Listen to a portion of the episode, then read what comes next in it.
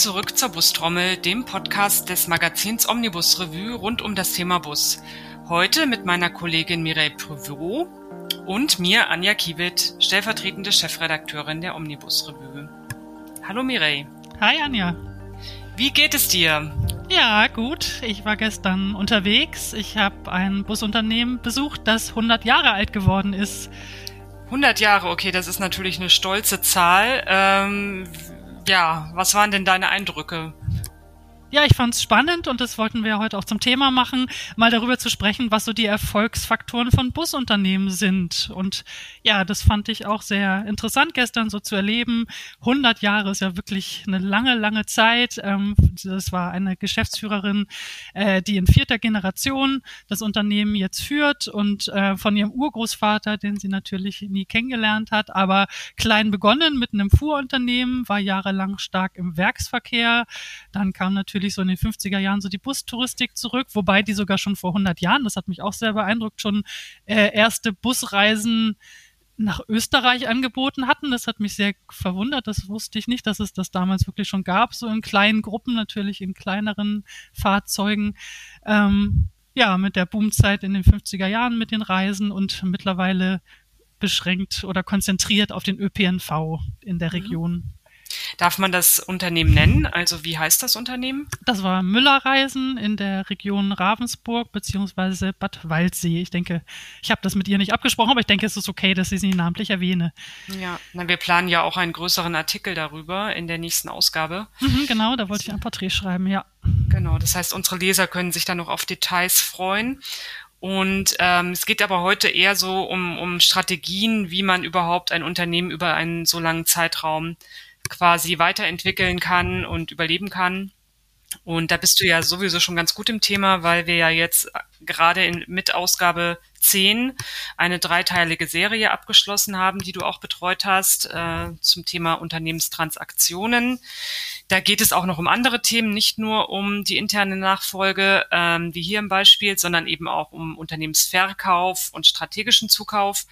Und du hast da ja auch mit einigen Experten gesprochen worauf man da achten muss. Und ähm, du hast natürlich auch schon öfter solche Porträts gemacht. Das heißt, du kannst aus einem gewissen Fundus jetzt schöpfen und so ein paar ja, Tipps ableiten. Und ähm, du hast ja auch schon das zusammengetragen in einer Online-Checkliste, auf die du sicherlich noch eingehen wirst. Ähm, da geht es auch darum, um die Erfolgsfaktoren, worauf äh, eben sozusagen die Unternehmen wirklich schauen sollten, wenn sie langfristig am Markt bestehen bleiben wollen. Genau. Ja, genau. Ja, nee, ein wichtiger Erfolgsfaktor ist natürlich, dass man das Unternehmen erfolgreich weitergibt in die nächste Generation.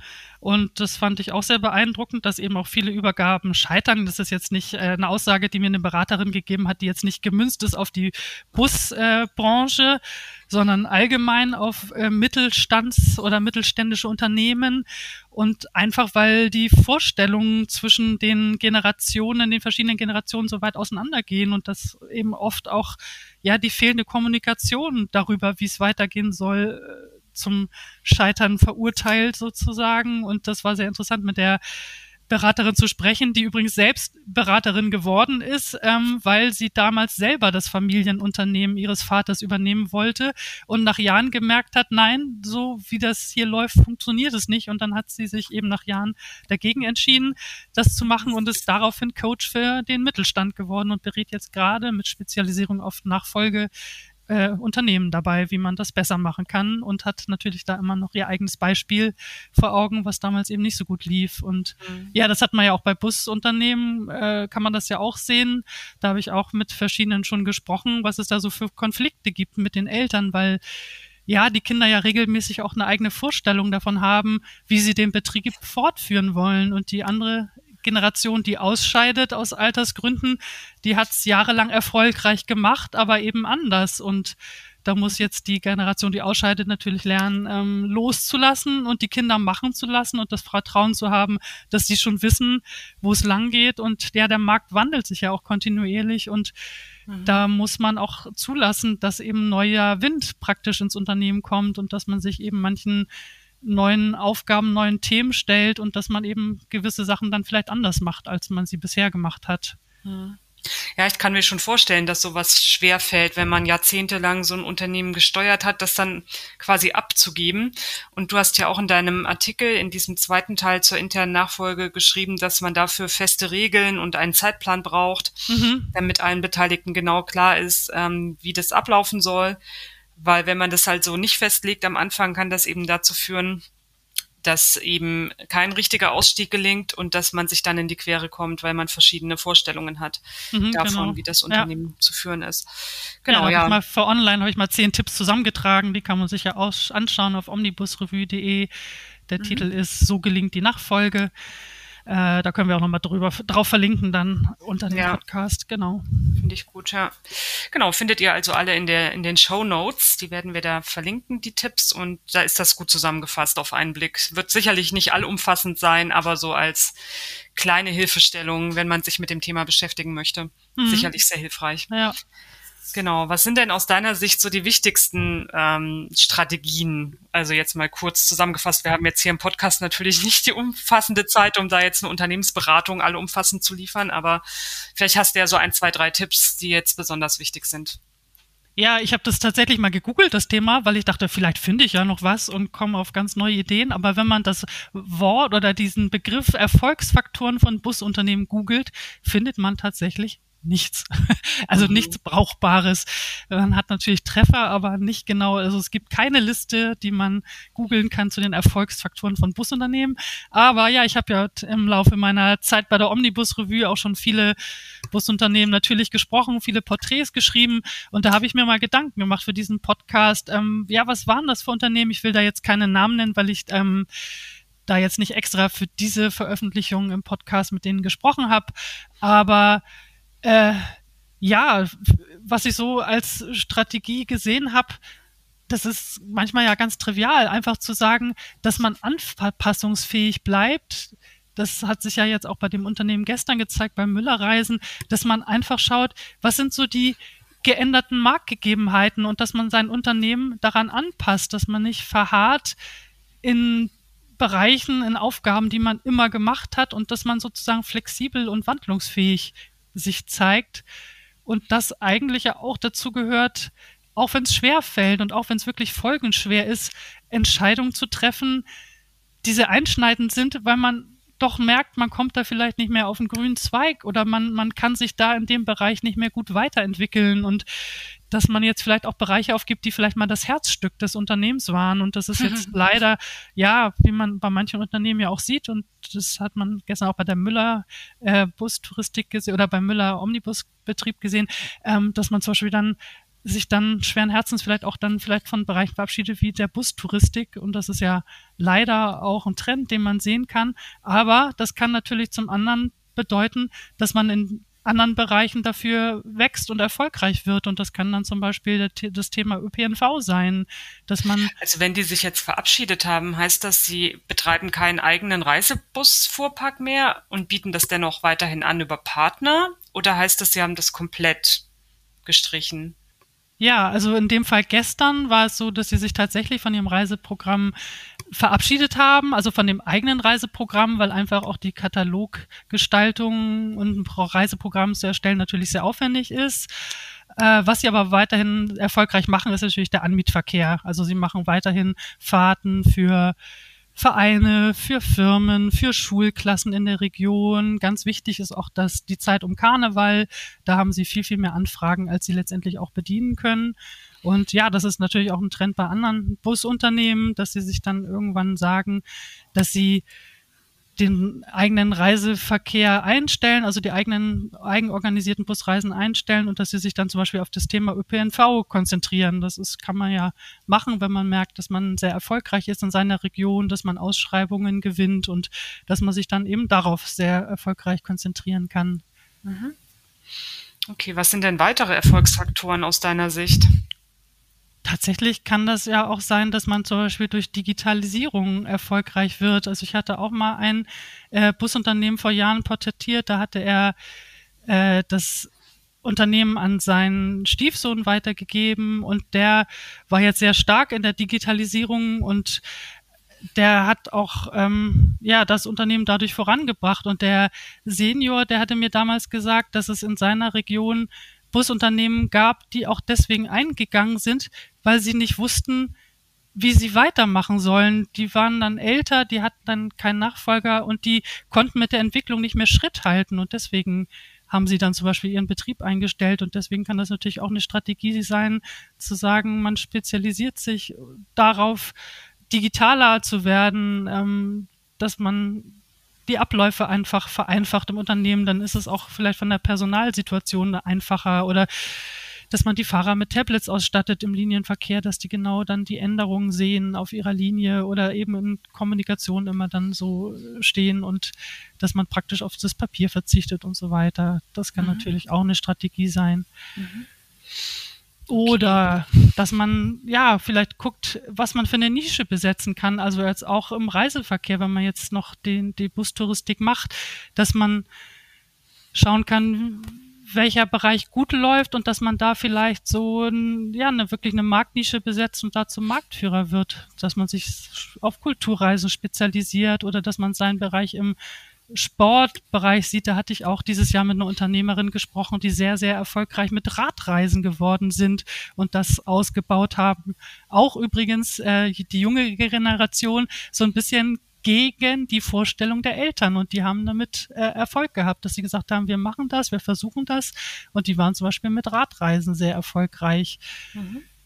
Wie ist das denn, wenn solche Konflikte entstehen, sozusagen? Ähm in, also in der, wenn man sich quasi uneins ist im, in, in der Familie, wie man das Unternehmen weiterführen möchte, ähm, wie kann man denn da sozusagen einen äh, Streit äh, vermeiden? Also hast du da auch mal irgendwie Tipps gehört? Also ja, da hat zum Beispiel mir die Beraterin gesagt, dass man ganz klar natürlich definieren muss, wer welche Aufgaben im Unternehmen hat.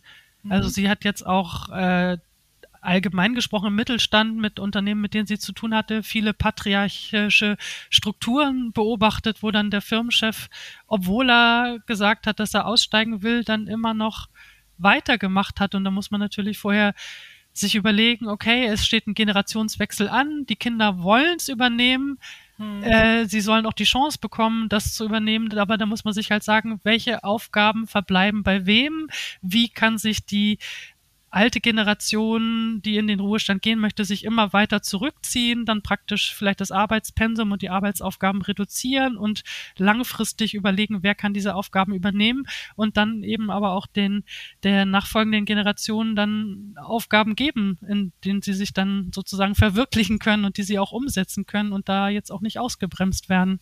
Hm. Ja, vielleicht ist es ja auch sinnvoll, wenn sozusagen die scheidende Generation sich dann auch andere Aufgaben parallel schon mal raussucht oder halt Hobbys oder sowas aufbaut. Ist das auch eine Empfehlung?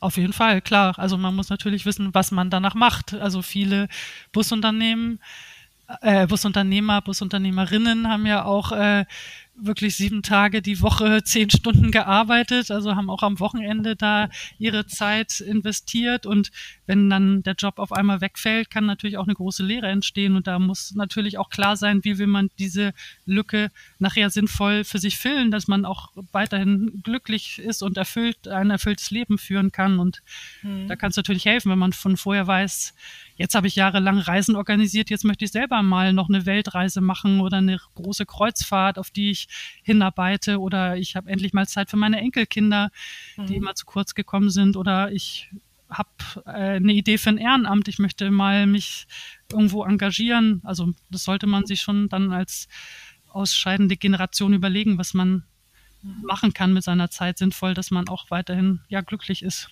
Ja, oder man geht in die Politik. Oder man geht in die Politik und macht was gegen den Fahrradmangel, genau. genau.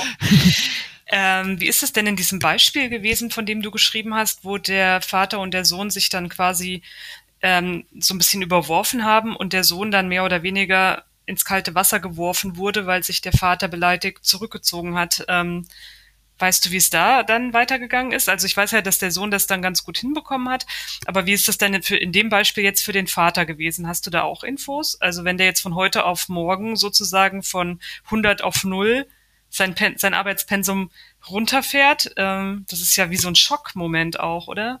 Na, ganz auf Null zurückgefahren hat es in dem Fall nicht. Er hatte sich nur aus dieser Geschäftsführung zurückgezogen und hat dann gesagt, na gut, dann mach es halt alleine. Mhm. Und das hat dann der Sohn eben auch gemacht und er hat dann seine Ideen auch verwirklicht.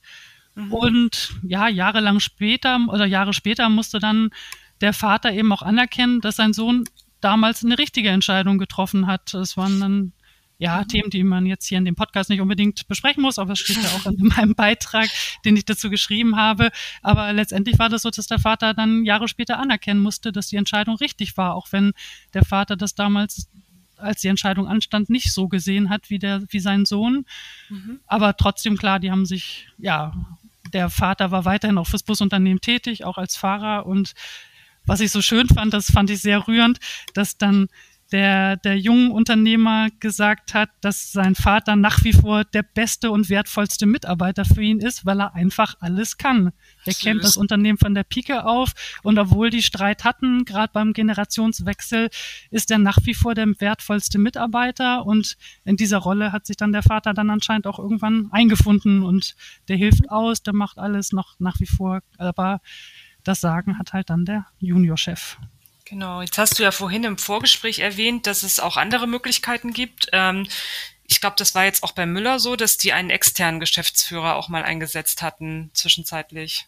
Ja, das, das kann natürlich auch die Lösung sein, weil in der Busbranche scheint es ja auch wirklich oft so zu sein, dass die Kinder Lust haben auf das Geschäft ihrer Eltern und auch schon früh Einblicke bekommen, schon von Kind auf. Das ist ja eigentlich eine sehr schöne Entwicklung. Kann natürlich aber natürlich auch mal sein, dass die, dass die nachfolgende Generation keine Lust hat. Und so war das zum Beispiel auch bei Müller-Reisen in der Generation davor. Also die heutige Geschäftsführerin Elke Müller, die macht das in vierter Generation. Aber ihr Vater zum Beispiel hat auch klar gesagt, er möchte das Unternehmen seiner Eltern nicht übernehmen. Und da hatten die jahrzehntelang sehr erfolgreich einen externen Geschäftsführer. Den muss man natürlich gut kennen und den muss man natürlich auch erstmal finden. Das ist ja auch ein ganz wichtiger Erfolgsfaktor, dass man jemanden hat, externes, der das dann im Sinne der Familie weiterführt. Und in dem Fall bei der Familie Müller war es so, dass sie jahrelang jemanden hatten, der dann aber eben auch vor zehn Jahren in Ruhestand gegangen ist, aber zu dem sie auch heute noch Kontakt haben, glaube ich. Mhm. Klang so durch, ja. Ja, nicht schlecht. Ähm, und da gehört natürlich auch Vertrauen dazu. Ne? Absolut, klar. Jemanden findet, dem man das dann auch übergeben kann. Ja. Genau, und ähm, wenn man sich dann entscheidet, sozusagen das elterliche Unternehmen zu übernehmen, macht es denn dann Sinn, gleich von Anfang an damit zu mischen oder ist es sinnvoller, erstmal woanders sozusagen sich die Sporen zu verdienen? Weil das hört man ja auch immer wieder, dass das eigentlich empfohlen wird, erstmal eine Ausbildung oder ein Studium zu machen und erstmal woanders zu arbeiten, bevor man dann wieder ins elterliche Unternehmen zurückkehrt. Doch, also so wie ich es erlebt habe, machen das tatsächlich die meisten. Die gehen dann schon woanders hin. Die, klar, die lernen dann woanders. Entweder studieren sie und haben dann woanders den Berufseinstieg, kommen dann ins Unternehmen zurück. Oder ja, haben dann verschiedene Positionen im eigenen Unternehmen, dass sie dann durchlaufen, dass sie dann erstmal die Werkstatt vielleicht kennenlernen, ähm, da eine Ausbildung machen oder dass sie da im Reisevertrieb tätig sind oder die Disposition der Busse machen und sich dann so langsam hocharbeiten, so in die Aufgaben der Geschäftsführung. Hm. Das ist naja, so gut, der klassische Weg. Dann ist es ja auch ein bisschen beabsichtigt, dass die frischen Wind da reinbringen sollen, oder? Also, so klingt das für mich. Klar, aber wenn das dann soweit ist, ist es, glaube ich, dann schon schwierig für die mhm. Generation, die ausscheidet, dann das so ja, zu akzeptieren, dass es jetzt alles anders ist oder dass sie ja skeptisch anscheinend auch oft sind, was die mhm. junge Generation da an Ideen einbringt, ob das dann wirklich erfolgversprechend ist. Ja, ja, und dann muss man natürlich auch ans Personal denken, an die Mitarbeiter. Für die ist das ja auch eine Umstellung sozusagen, die muss man da natürlich auch mitnehmen. Wie wichtig ist das denn aus deiner Sicht? Das ist bestimmt wichtig, das habe ich auch schon mal erlebt tatsächlich. Dass, ähm, da war das eine Frau, die von Kind an das Unternehmen ihrer Eltern kennengelernt hat, dass sich dann auch spezialisiert hatte auf ÖPNV, da wurde auch der Reiseverkehr eingestellt. Und die hatte es zum Beispiel auch schwierig, in einem ÖPNV-Betrieb als junge Chefin von den Fahrern auch akzeptiert zu werden. Und die mhm. hat auch ihren Busführerschein gemacht, ist selber Busse gefahren und hat sich eigentlich erst dadurch ja auch so ein bisschen ja den Respekt ihrer Fahrer so erarbeiten können, um zu zeigen, hey, ähm, ich kann das genauso wie ihr, auch wenn ich eine Frau bin und auch wenn ich eine junge Frau bin. Ich habe auch von dem Geschäft Ahnung und das war wohl in der ersten Zeit tatsächlich auch ein bisschen schwierig, ja. Mhm. Ja, das mit dem Busführerschein ist ja eh so ein ja eine Spezialität, sag ich mal. Das ist aber auch bei Speditionen so, dass die ganze Familie einen Lkw-Führerschein hat. Ähm, aber so machen das ja auch Busunternehmen, dass man eben gegebenenfalls auch mal einspringen kann als Mitglied der Familie oder es reicht ja schon, wenn man nur mal sozusagen ein Fahrzeug abschleppen muss oder rangieren muss, dies, das, keine Ahnung. Und allein dafür ist es ja schon wichtig, so einen Führerschein zu haben, denke ich. Ja, das ist, denke ich, bei dem Busunternehmen, bei den mittelständischen Familiengeführten äh, fast unerlässlich, dass die auch einen Busführerschein haben. Das ist ja auch wirklich extrem, dass ich, dass man ja von so vielen Chefs von Busunternehmen hört, die wirklich fast täglich selber noch fahren, weil einfach mhm. der, der, also gerade der Linienverkehr gar nicht anders zu bewältigen ist. Mhm, Wenn Krankheitsausfälle sind in Urlaubszeiten, Corona jetzt mal komplett ausgeklammert, da hatte ich auch mit einem gesprochen, der wirklich täglich da im Einsatz war, weil, weil so viel krank, Fälle zu beklagen waren im eigenen Team. Mhm. Tja. Und auch gestern die Unternehmerin, die fährt auch wirklich regelmäßig mit und ihre Kinder machen auch schon den Bus oder haben auch schon den Busführerschein gemacht und helfen aus. Also das ist. Ja, weil auf der einen Seite ist das ja auch vielleicht gar nicht so schlecht, dass die dann dadurch sozusagen die Bodenhaftung nicht verlieren und noch einen Blick dafür haben, was überhaupt so die Probleme in der Praxis sind oder die Herausforderungen. Ja, absolut. Aber ja. trotzdem heftig, wenn man nebenbei noch ein Unternehmen führt, das man ja auch weiterentwickeln möchte. Ja. Oder man sieht es als kleine Auszeit zwischendurch. Also, dass man sich sagt, ja, jetzt bin ich mal drei Stunden unterwegs und muss mich nicht mit der Geschäftsführung beschäftigen. Mhm bin nicht erreichbar, was weiß ich, ich tauche mal eben unter. Ja, vielleicht kommen einem da die besten Ideen, wenn man hinterm Lenkrad sitzt, aber ich weiß es nicht. Doch, mir geht das auch so. Ich fahre ja, ich meine, ich fahre zwar nicht Bus, ne, aber ich fahre ja viel Fahrrad. Und ich habe ganz oft, wenn ich irgendwelche Sachen zu regeln habe oder Entscheidungen treffen muss oder was weiß ich, kommen mir oft die besten Ideen tatsächlich ähm, beim Fahrradfahren. Geht mir tatsächlich auch so. Mhm. Ja. Und so ist das wahrscheinlich hier auch. Mhm. Könnte ich mir gut vorstellen. Mhm. Also jetzt hören uns ja hoffentlich auch ein paar Busunternehmer zu und wenn Sie sich da jetzt auch ertappt fühlen und uns recht geben können, dann können Sie uns gerne auch einfach mal kurz eine Mail schicken an omnibusrevue.techvia.com. Genau, wir haben ja auch eine neue Mailadresse, weil wir im September umfirmiert haben und jetzt nicht mehr zu Springer Fachmedien gehören sondern zu TechVia. Aber sonst ändert sich eigentlich nichts. Nur die E-Mail-Adresse. Also wenn Ihnen da was einfällt, was jetzt zum Thema passt äh, oder auch Sie neue Ideen für den Podcast haben, dann gerne per Mail einfach an uns sich wenden. Wir werden nochmal die E-Mail-Adresse auch in den Show Notes erwähnen. Wir sind mhm. da total offen für. Ja. ja. Einen Erfolgsfaktor habe ich tatsächlich noch, den mhm. ich so mhm. im Laufe meiner Porträts beobachtet habe und jetzt auch gerade diesen Monat wieder auf ein interessantes Konzept gestoßen bin. Ähm, ja, Busunternehmen haben ja wirklich so das Know-how dafür, was benötigen Reisegruppen? Was ist für die wichtig? Wo fühlen sie sich wohl? Wie muss man Angebote gestalten, damit, ja, damit sich die Gruppen angesprochen fühlen? Und da habe ich auch schon öfter beobachtet, dass manche, die jetzt räumlich die Kapazität und zeitlich die Kapazität haben, noch irgendwie noch so ein Business neben dem Busbetrieb aufbauen. Da gibt es zum Beispiel einen Busunternehmer hier auch in Oberbayern, der hat zum Beispiel auf seinem Grundstück, wo das Busunternehmen ist, auch noch äh, auf dem Nachbargelände noch ähm, eine Brauerei errichtet. Der hat dann auch wirklich noch äh, das gelernt, wie man Bier braut. Also er ist Bierbrauer geworden, wahrscheinlich mhm. auch aus privatem Interesse.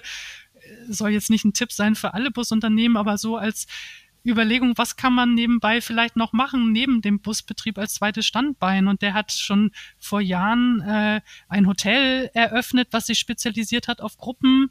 Mhm. Also der beherbergt sozusagen andere Busgruppen bei sich, hat ein Restaurant mit, mit einer Gastronomie speziell ausgerichtet auf eben andere Busgruppen aus anderen Regionen Deutschlands. Mhm. Oder wo ich diesen Monat drauf gestoßen bin, das ist ein Unternehmen, ein Busunternehmen in Franken, das sich äh, als Paketer noch äh, ein zweites Standbein geschaffen hat. Also die bieten, weil sie ihre Region ja so gut kennen wie kaum ein anderer, bieten sie Reiseleistungen an für Reisegruppen aus anderen Regionen Deutschlands. Also die stellen in Franken ein Programm zusammen für Reisegruppen, zum Beispiel mit Schwerpunkt Nordrhein-Westfalen oder Norddeutschland. Und die zeigen dann ihre Heimat anderen, anderen Reisegruppen. Mhm. Fand ich auch ein sehr interessantes Konzept neben dem Busbetrieb. Was so Incoming ist es ja, oder? Ähm, ja, Incoming gibt's auch, da kenne ich sogar auch eine Busunternehmerin in Bayern, äh, die das realisieren wollte. Incoming ist ja dann eher für Touristen aus anderen Ländern, aber mhm. dieses Unternehmen in Franken, was ich jetzt eben angesprochen habe, das hat das speziell jetzt für deutsche Reisegruppen mhm. ins Leben gerufen. Aber Incoming, da kenne ich tatsächlich auch eine Busunternehmerin, die das machen wollte. Okay. Weil man eben die Region ja so gut kennt wie kaum ein anderer. Und die, da weiß man ja gut, was man für Ausflüge zusammenstellen kann und ähm, ja, was man für Brauereien besichtigen kann, was man für Winzerbetriebe besichtigen kann, wo man eine nette Verköstigung hat, was man kulturell machen kann und so. Das ist ja wirklich auch ein großes Know-how, was man da hat als Busunternehmer in einer Region. Ja, und Netzwerk auch, oder? Ja, also Netzwerk natürlich, ja, ja. ja. das hat schon Vorteile. Hm. Ja, na gut, die Branche, die ist ja, glaube ich, eh ganz gut vernetzt auch. Also von daher kann ich mir das schon gut vorstellen. Ja. Hm. Was sind denn sonst noch Erfolgsfaktoren? Fällt dir noch was ein?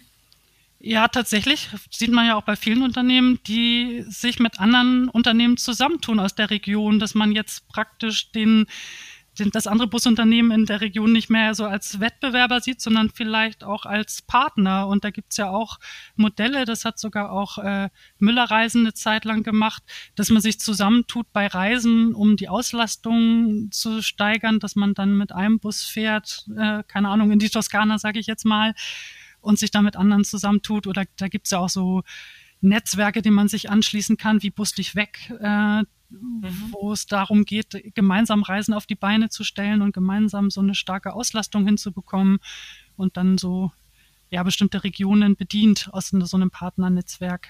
Mhm. Ja, es geht ja auch in Richtung Marketing, Kooperation, ja. ne? Ja, na, ist schon sinnvoll. Mhm. Dass man, ähm, dass man zusammen einfach erfolgreicher sein kann, manchmal als alleine. Mhm. Und wie hat das jetzt Müller Reisen gemacht? Machen die auch solche Projekte? Also war da irgendeine Besonderheit, die dir aufgefallen ist?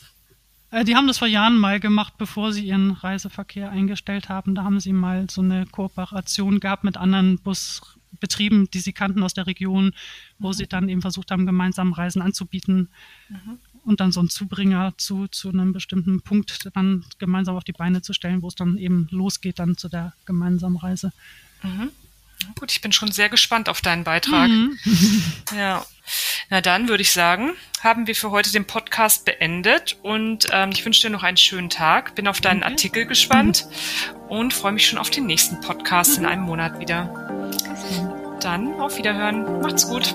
Ciao. Ciao.